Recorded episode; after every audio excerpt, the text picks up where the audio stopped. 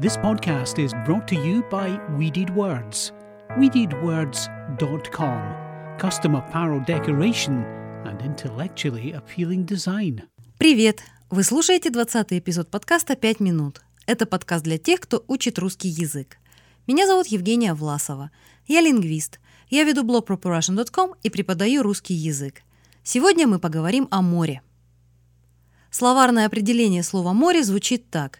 Большое водное пространство, ограниченное с одной или нескольких сторон сушей. То есть море — это просто очень много воды. Словари дают точное определение, но редко описывают, какой смысл вкладывают люди в то или иное слово.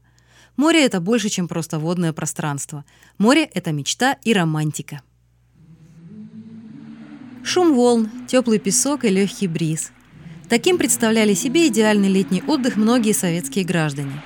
Люди мечтали съездить на море – копили деньги на отдых у моря и всю жизнь хранили воспоминания о своих путешествиях к морю.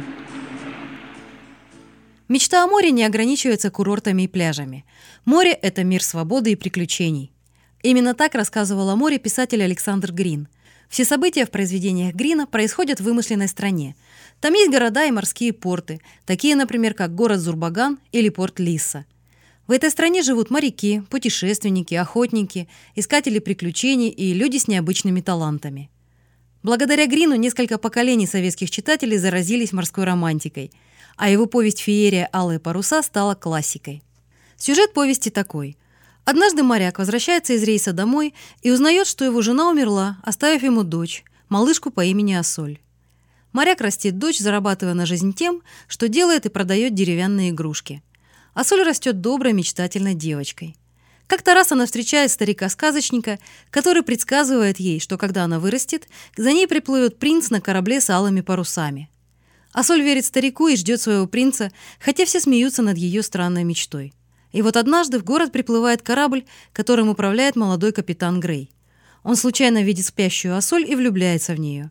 Местные сплетники смеются над Греем, говорят, что Асоль сумасшедшая, что верит в принца и алые паруса – Тогда Грей скупает всю красную ткань и шьет алые паруса, под которыми его корабль заходит в порт. Мечта о соль сбылась. Засыпает синий зурбаган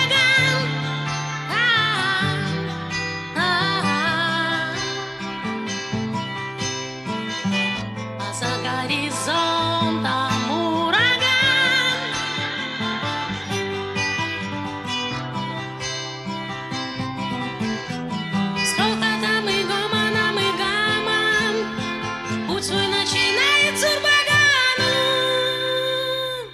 Морская романтика проникла не только в литературу, но и в самый фольклорный вид искусства – в дворовые песни. Ведь море – это свободная стихия. Море принадлежит вольным и смелым людям. Я не знаю, поют ли нынешние подростки песни под гитару, но в моем детстве мы знали не меньше десятка песен про море и пиратов. Старинная пиратская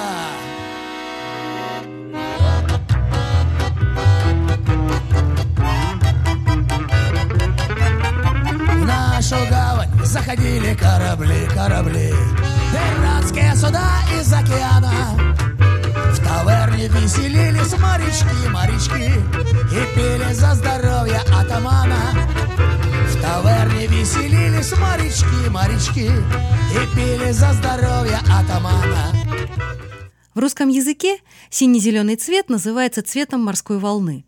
Это что-то среднее между sea green и teal – Любопытно, что на самом деле разные моря имеют разные оттенки. Например, Балтийское море серо-зеленое, а Балиарское море лазурно-голубое. Чтобы цвет моря был лазурным, нужно высокое южное небо.